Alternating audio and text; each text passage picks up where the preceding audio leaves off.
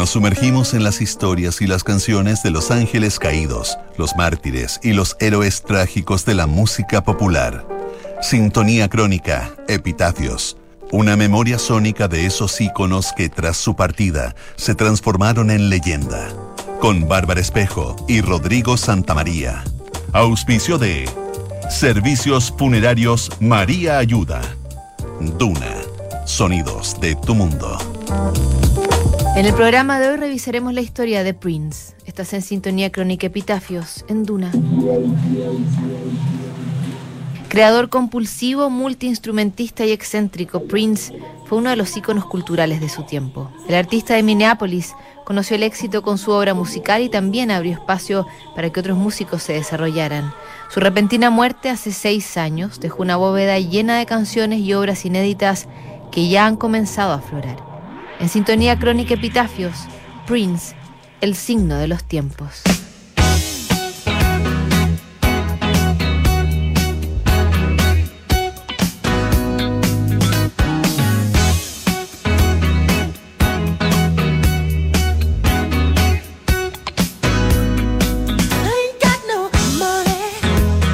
Hoy, hace seis años, Prince falleció por una sobredosis de fentanilo, un potente analgésico similar a la morfina. Sin dar mayores señales de alguna enfermedad terminal, ni sufrir un accidente aparatoso, el músico de Minneapolis dejó de existir en un año que ya había comenzado de forma trágica, tras la muerte de David Bowie. Ambos dejaron un legado difícil de igualar, además de cientos de horas de material inédito que sigue siendo descubierto y clasificado por verdaderos arqueólogos de la música y el arte pop. Prince Rogers Nelson había abrazado la música desde muy pequeño, influenciado por su padre John, un pianista y arreglador, y su madre Mattie, una cantante de jazz. La música que corría por sus venas se expresó tempranamente a través de pequeños ejercicios y composiciones. Además, con la disciplina de un genio, aprendió a tocar varios instrumentos a la vez. El propio Prince se definiría como un alfa, un líder musical, multiinstrumentista y un obsesivo de todo lo que pudiera emanar de su inquieta y siempre provocadora cabeza.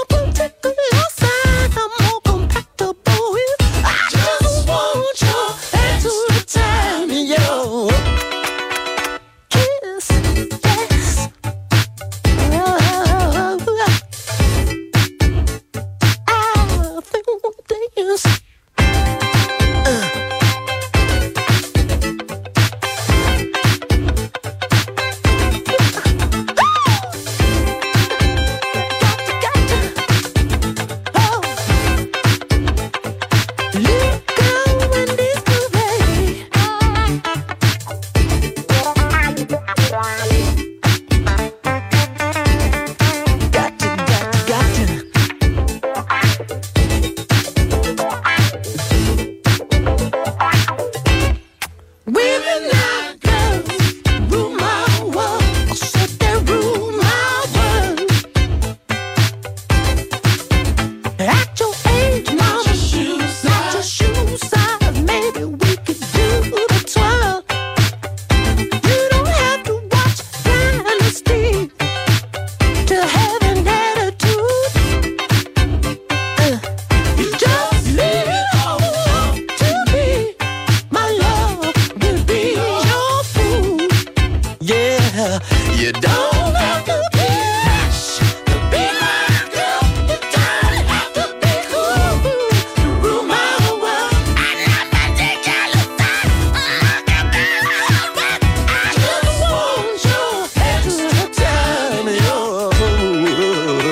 Desde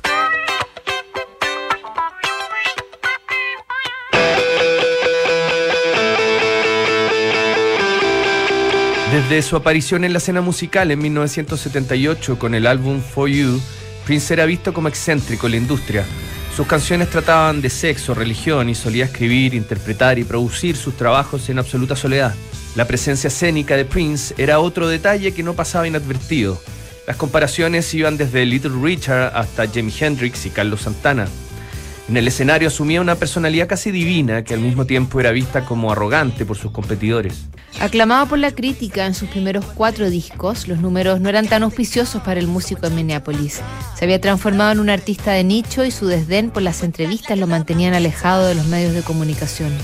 Su suerte comenzó a cambiar en 1982, cuando lanzó su emblemático álbum 1999, un éxito que golpeó la escena pop a ambos lados del Atlántico. La canción que daba el título al disco, además de Little Red Corvette y Delirious, llegaron al top 10 de la lista Billboard y lograron alta rotación en el recién lanzado canal MTV. Prince se transformó en uno de los primeros artistas negros en ser emitidos por el canal de videos y de paso logró infundir confianza a otros músicos de color que estaban encasillados por la industria como artistas urbanos o de rhythm and blues. En su foro interno, Prince se consideraba un líder cultural de su comunidad como en algún momento lo habían sido Marvin Gaye, Aretha Franklin, Billie Holiday y Nina Simone.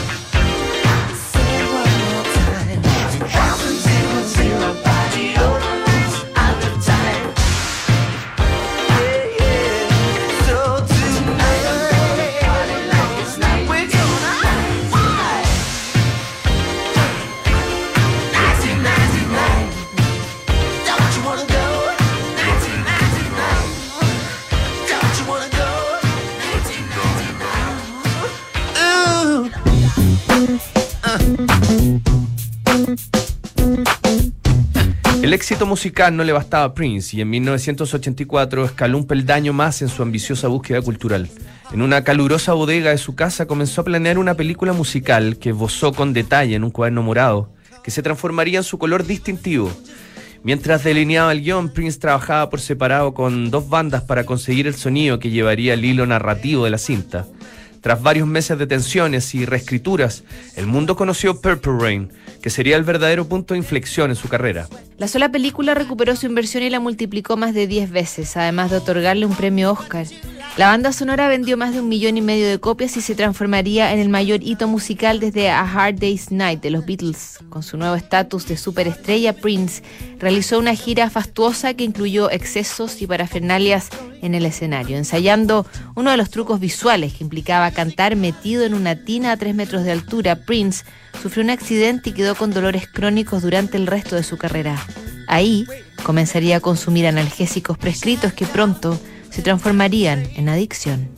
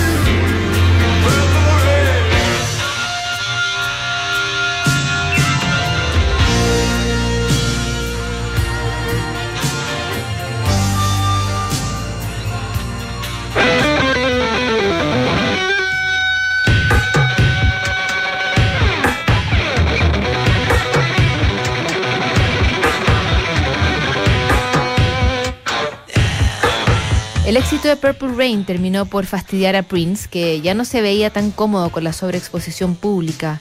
El artista dejó de dar entrevistas y se recluyó en su complejo privado llamado Paisley Park, un gigantesco terreno que albergaba su mansión, estudios, sala de conciertos y una gran bodega para guardar su material, que era conocida como The Vault o la bóveda. Mientras controlaba sus dolencias crónicas con sedantes, Prince se recluyó a componer de forma compulsiva y se retrajo del mundo exterior. Prince escribía, grababa y almacenaba sus canciones que comenzaban a acumularse en su bodega. Lo que no editaba se lo entregaba a otros artistas. The Bangles alcanzaron la fama con su canción Manic Monday y Sinead O'Connor llegó al primer lugar de las listas con la balada Nothing Compares to You. Con la banda sonora de la película Batman de Tim Burton, Prince volvió a notarse un triunfo en el mercado. De paso, seguía influyendo en la cultura pop, como pocos artistas lo habían hecho. Mientras sus obras seguían poblando los rankings de éxitos, Prince cada vez mostraba un comportamiento más excéntrico. Desde sus atuendos y su ambigüedad sexual, el artista gozaba siendo un agente provocador. En un momento decidió reemplazar su nombre por un símbolo y más tarde exigió ser llamado simplemente con unas siglas que lo definían como el artista antes conocido como Prince. También comenzó una batalla campal por sus derechos de autor y se enfrascó en varias polémicas con los sellos de grabación, al punto que prefirió editar su música como artista independiente. Lo que parecía el berrinche de un famoso terminó siendo premonitorio. Pocos años después, el mundo discográfico cambiaría para siempre su modelo de distribución y buena parte de los artistas optarían por seguir el camino marcado por Prince.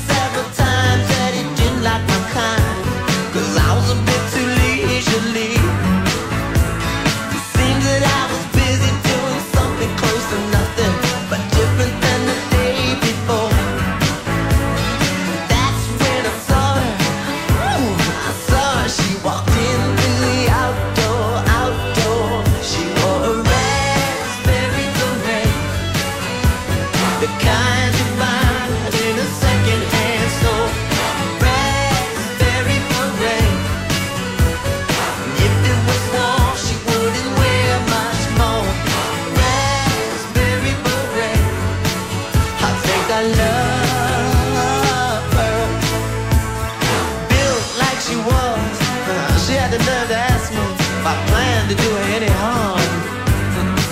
So look here, I put her on the back of my bike and uh, we went riding down by old man Johnson's farm. I said, now overcast days never turn me on, but something about the clouds and her mixed. She wasn't too bright, but I could when she kissed me, she knew how to get a kiss.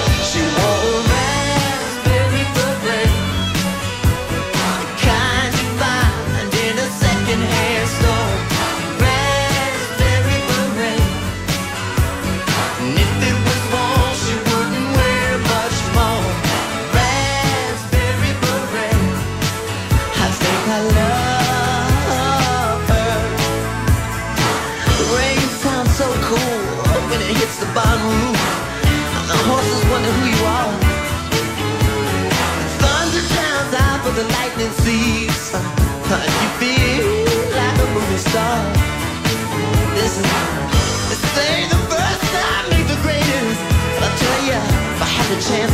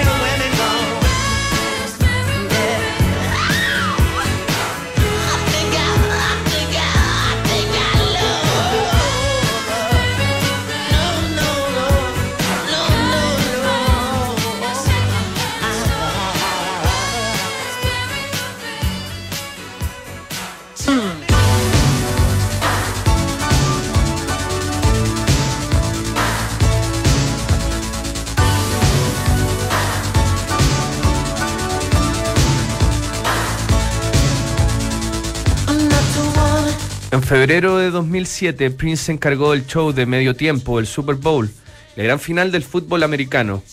Con una audiencia televisada de 140 millones de personas, el artista mostró su vigencia y su constante reinvención.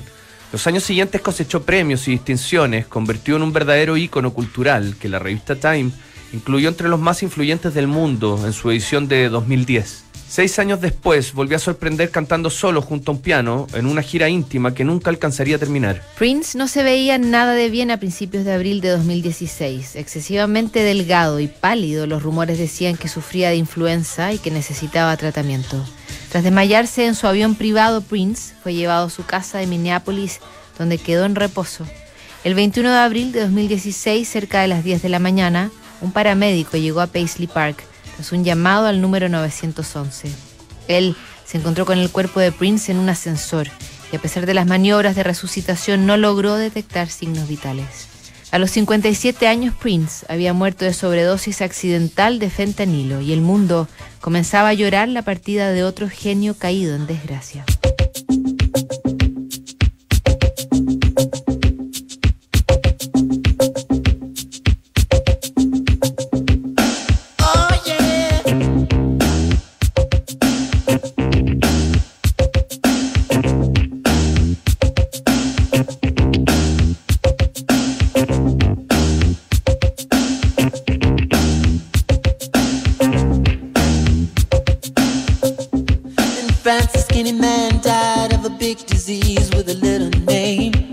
Chance his girlfriend came across a needle and soon she did the same. At home there were 17 year old boys and their idea of fun is being in a gang called the Disciples High on Crack, toting a machine gun.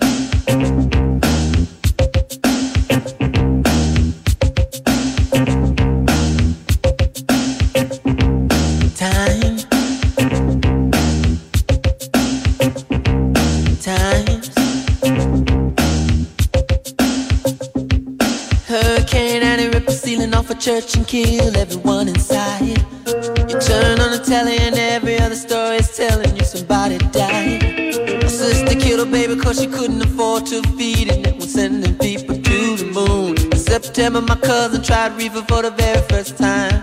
Now he's doing horse. It's June.